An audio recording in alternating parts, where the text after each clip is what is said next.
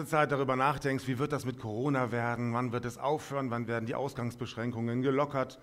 Es gibt viele geistliche Impulse, Gedanken und Ideen, wie kann man mit der Corona-Krise umgehen, was sagt die Bibel zu Corona, viele äh, Gebetsinitiativen wegen Corona.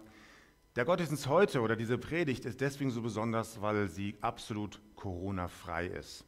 Das heißt, ich will mich heute auf das konzentrieren, was Jesus für uns am Tod, durch seinen Tod und durch seine Auferstehung getan hat. Das ist der Fokus und darum geht es heute. Ich habe auch eine Bibelstelle ausgewählt, die nicht so typisch ist eigentlich für die Ostergeschichte, aber ihr werdet merken, dass sie sehr gut zu Ostern passt. Und sie steht im Markus-Evangelium im Kapitel 10. Ich lese euch das mal vor. Jakobus und Johannes, die Söhne von Zebedäus, gingen zu Jesus und sagten, Lehrer, wir möchten, dass du uns eine Bitte erfüllst. Was wollt ihr? fragte Jesus. Sie antworteten, wenn deine Herrschaft begonnen hat, dann gewähre uns die Ehrenplätze rechts und links neben dir. Jesus entgegnete, ihr wisst ja gar nicht, was ihr euch da wünscht, denn auf mich wartet schweres Leid. Meint ihr, ihr könnt den bitteren Kelch trinken, so wie ich es tun muss? Oder ihr könnt die Taufe ertragen, die mir bevorsteht? Ja, das können wir, antworteten sie. Darauf erwiderte ihnen Jesus, ihr werdet tatsächlich, so wie ich, leiden und euer Leben hingeben müssen. Aber trotzdem kann ich nicht bestimmen, wer einmal rechts und links neben mir den Platz einnehmen wird. Das hat bereits Gott entschieden. Die anderen zehn Jünger hatten das Gespräch mit angehört und waren empört über Jakobus und Johannes. Da rief Jesus alle zusammen und sagte, Ihr wisst, wie die Großen und Mächtigen dieser Welt ihre Völker unterdrücken. Wer die Macht hat, nutzt sie rücksichtslos aus. Aber so soll es bei euch nicht sein. Im Gegenteil. Wer groß sein will, der soll den anderen dienen, und wer der Erste sein will, der soll sich allen unterordnen. Und jetzt kommt der Kernvers, auf den es mir ankommt. Denn auch der Menschensohn ist nicht gekommen, um sich bedienen zu lassen, er kam, um zu dienen und sein Leben als Lösegeld hinzugeben, damit viele Menschen aus der Gewalt des Bösen befreit werden. Mit Jesu Tod und Auferstehung, das gehört ja immer zusammen, beginnt eine ganz neue Zeit. Wir haben am Freitag von Pastor Wienert gehört, es ist vollbracht. Alles, was Jesus getan hat, war am Kreuz vollendet. Seine, seine Geburt war was ganz Besonderes. Wir feiern das an Weihnachten. Sein ganzes Leben, wie wir es in den Evangelien kennen, das ist bedeutsam für uns. Aber das Ziel, der eigentliche Auftrag, die Mission von Jesus war, am Kreuz für uns zu sterben. Und als das geschehen war, hat er gesagt, es ist alles getan, es ist alles vollbracht. Und jetzt beginnt eine neue Zeit, ein neues Reich. Der Tod ist besiegt. Und in diesem neuen Königreich Gottes, da gelten andere Regeln, als wir das hier auf dieser Welt gewohnt sind. Hier bei uns heißt es, wer stark ist, der hat die Macht. Es gilt die Macht des Stärkeren. Und Jesus dreht das Ganze einfach um. Er sagt nicht, der ist stark, der mächtig ist, sondern wir sollen dienen, wir sollen für andere da sein. Es geht hier in dieser Geschichte um Macht und um Einfluss. Und das sind die entscheidenden Faktoren, um die es in unserer Welt oft geht und so auch in dieser Geschichte. Eigentlich ist das Ganze ja ziemlich peinlich, oder? Da streiten sich die Jünger, wer rechts und links irgendwann mal neben Jesus sitzen kann. Das erinnert mich so ein bisschen an, ein, an einen Kindergarten, wenn so die zwei Kinder sich unterhalten und sagen, ah, ich bin aber älter als du, aber ich bin größer als du, ich kann aber weiter springen als du. Kinderkram, oder? Mal ehrlich, wie oft sind unsere Streitereien eigentlich Kinderkram? Wie oft gibt es in der Ehe Krach, wie oft gibt es am Arbeitsplatz, in der Familie, mit Freunden so große Streitereien, die eigentlich ganz banal angefangen haben. Also ich finde, die Bibel ist da immer ein sehr realistisches Buch. Die meisten Menschen in dieser Welt suchen Macht und Einfluss. Aber die Macht im Reich Gottes geht eben nicht von einem starken Menschen aus, sondern die Macht im Reich Gottes geht aus von dem Sieg oder liegt begründet im Sieg über den Tod. Der Tod hat keine Macht mehr. Im ersten Korintherbrief heißt es, das Leben hat den Tod überwunden. Tod, wo ist dein Sieg? Tod, wo bleibt nun deine Macht?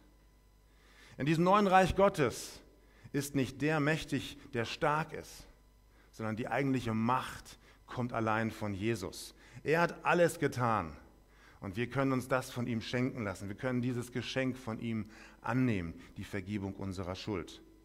Und jetzt geht es eigentlich um andere Dinge. Jetzt geht es nicht darum, der Erste zu sein, der Wichtigste zu sein, der Beste zu sein. Es geht darum, anderen Menschen zu dienen.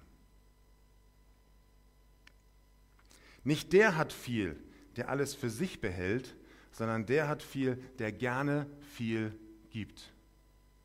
Und Jesus selber hat uns das beste Beispiel an diesem Karfreitags- und Ostergeschehen überhaupt gegeben. Wo kann man das denn besser sehen, wie man anderen Menschen dient und für sie da ist, indem Jesus sein Leben hingegeben hat für uns, aufgegeben hat, damit alle, die an ihn glauben, ewiges Leben haben werden. Und damit gab er uns ein Beispiel. Das können wir nicht so nachmachen. Wir können nicht den Tod besiegen. Wir können nicht in den Tod gehen und die Menschheit erlösen. Das können wir nicht und das hat Jesus schon getan. Ein für alle Mal. Der Punkt ist erledigt. Das kriegen wir geschenkt. Aber diese Haltung, die Jesus hatte, die dürfen wir auch uns zu eigen machen. In Matthäus sagt Jesus einmal was Ähnliches. Er sagt, danach sagte Jesus zu seinen Jüngern, wer zu mir gehören will, darf nicht mehr sich selbst in den Mittelpunkt stellen, sondern muss sein Kreuz auf sich nehmen und mir nachfolgen. Denn wer sich an sein Leben klammert, der wird es verlieren. Wer aber sein Leben für mich aufgibt, der wird es für immer gewinnen. Was hat ein Mensch denn davon, wenn ihm die ganze Welt zufällt, er selbst aber dabei seine Seele verliert?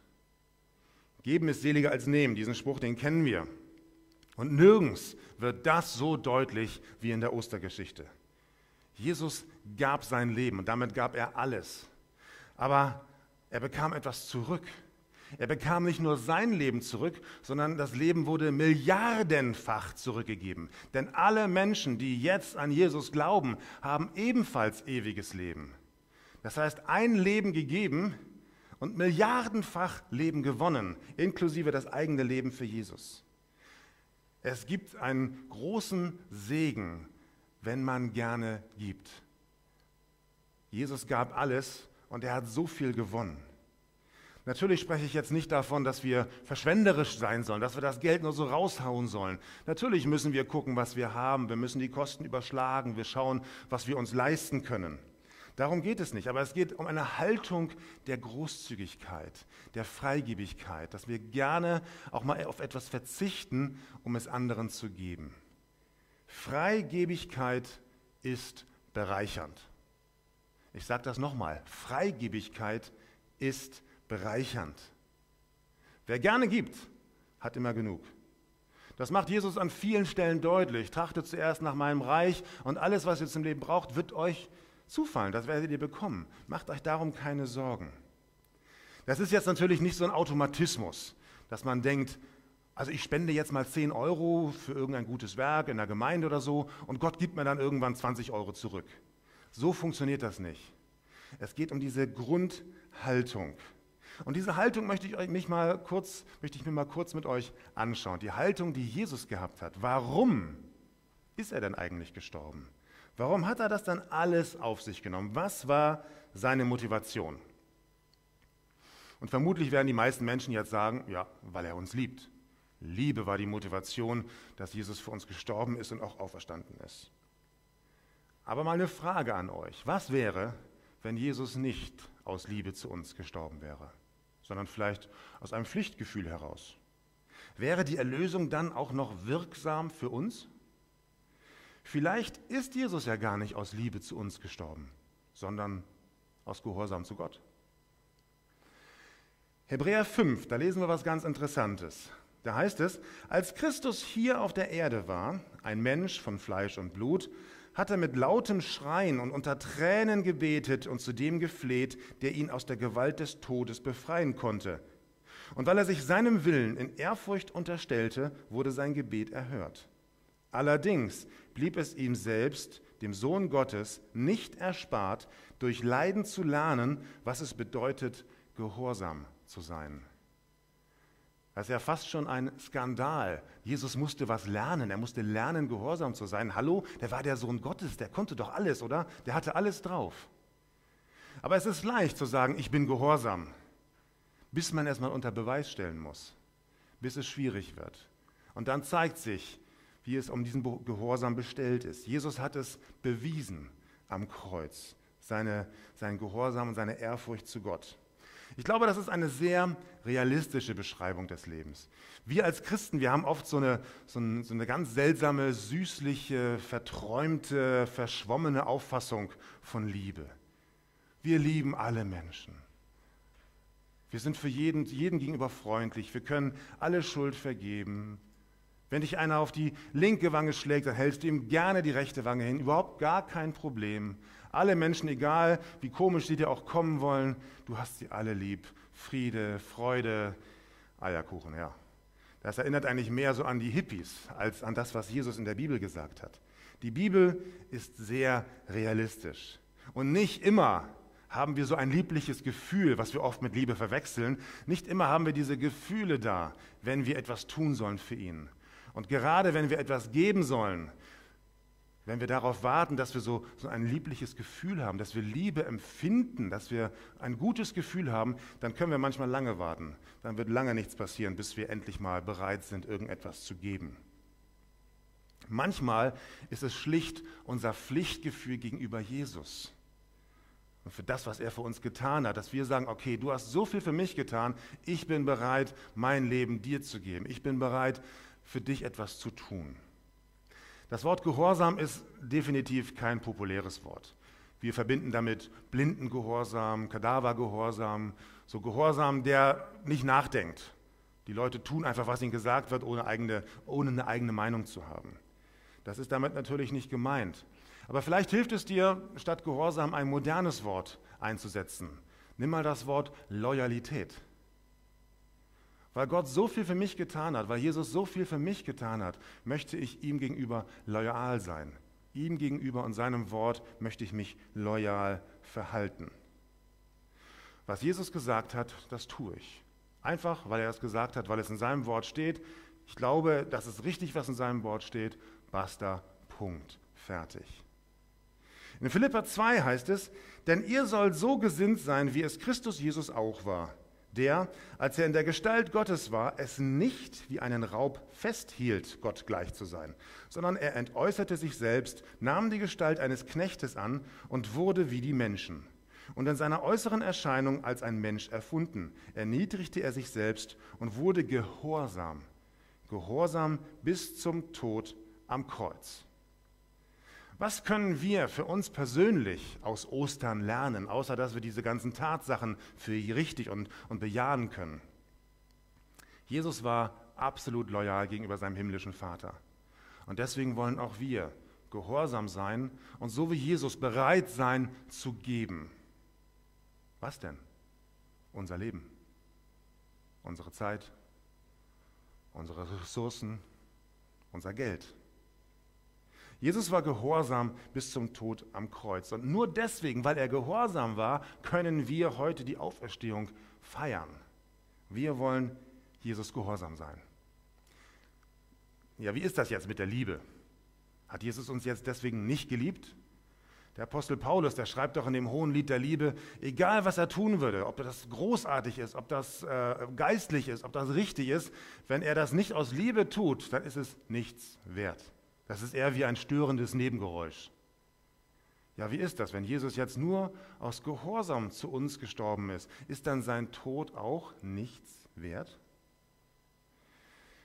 Johannes schreibt, Darin ist die Liebe Gottes zu uns geoffenbart worden, dass Gott seinen eingeborenen Sohn in die Welt gab, damit wir durch ihn leben sollen. Also Gott hat uns geliebt. Und durch den Tod und die Auferstehung Jesu ist diese Liebe sichtbar geworden.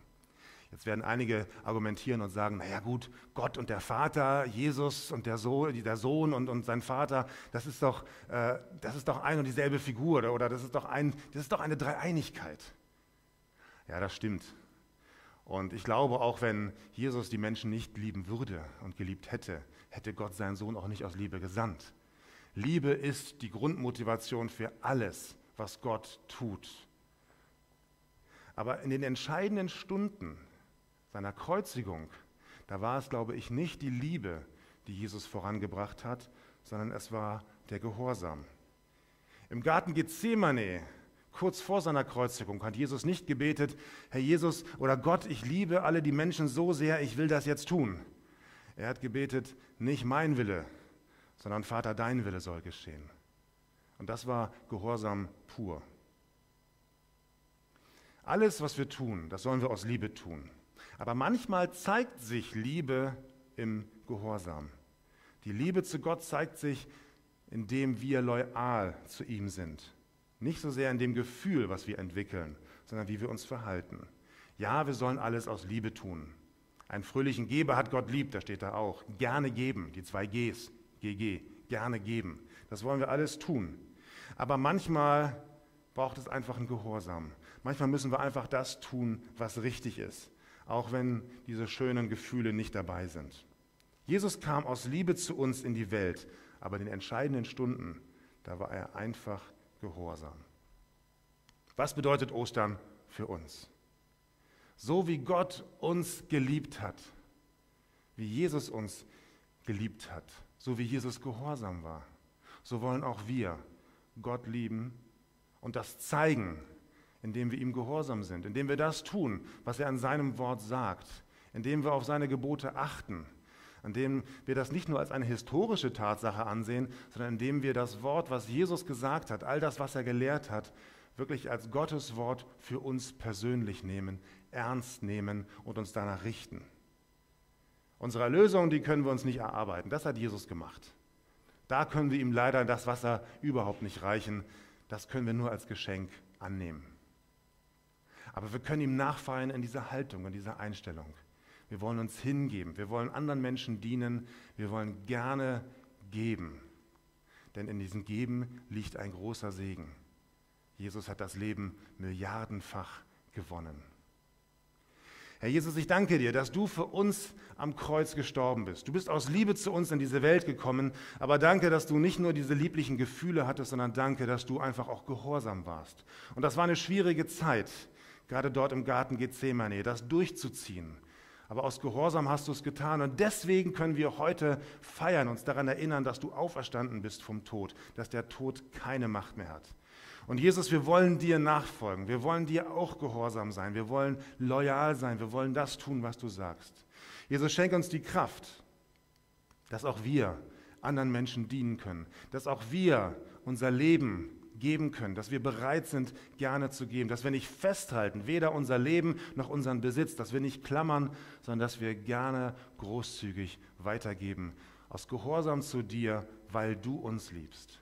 Danke, Jesus, dass du da bist und ich bitte jetzt für jeden Menschen, der uns zuschaut, wo auch immer er sein mag, dass du durch deinen Heiligen Geist ihn persönlich jetzt ansprichst, ihn persönlich in seinem Herzen berührst und begegnest. Amen.